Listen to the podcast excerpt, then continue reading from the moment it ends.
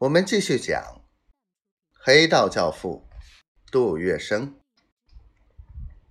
第五十四回：施手段纵横金融界，弄玄虚平息挤兑风。正所谓兵行诡道，谁能在行业中出其不意，谁就能独领风骚。杜月笙无疑是这方面的老狐狸。他除了利用洋人施骗弄钱，他纵横金融界还有更绝的招数。一九三一年七八月份期间，长江、黄河、珠江流域共有十六省暴雨成灾，受灾人口五千余万。有近十五万人因洪水死亡。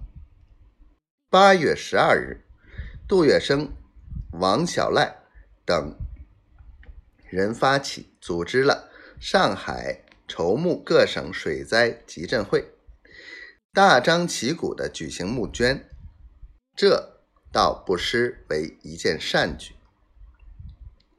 就在这期间，杜月笙听说称为。南三行之一的上海商业储蓄银行投资的一宗食盐生意，在长江里翻了船，损失将近两百万。杜月笙得信后，马上指使手下人到该行去存款。等到商业储蓄银行把这些钱放出去后，便让人四处传播谣言。说商储亏空了几千万元，银根特紧，董事们正在挖肉补疮，云云。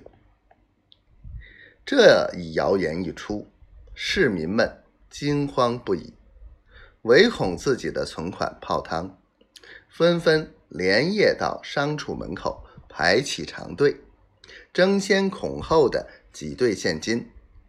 杜的手下也趁势起哄。前去提款。最初，商业储蓄银行的董事们仗着实力雄厚，不以为然。可三天下来，提取存款竟达总库存的一半。这下，董事长陈光甫急得满头大汗。再过几天，存款定然会全部取光，因为这时挤兑的势头仍。有增无减。陈光甫感到背后有人在拆台脚，但他无法追查根源。要紧的是先刹住这股挤兑风。于是急忙向中国交通两行呼救，要求紧急借贷预付提款。多亏两家总经理的支持，陈光甫紧急借来两卡车银两。但挤兑之势已如决堤洪水，他怎么动也无法遏制这股狂潮。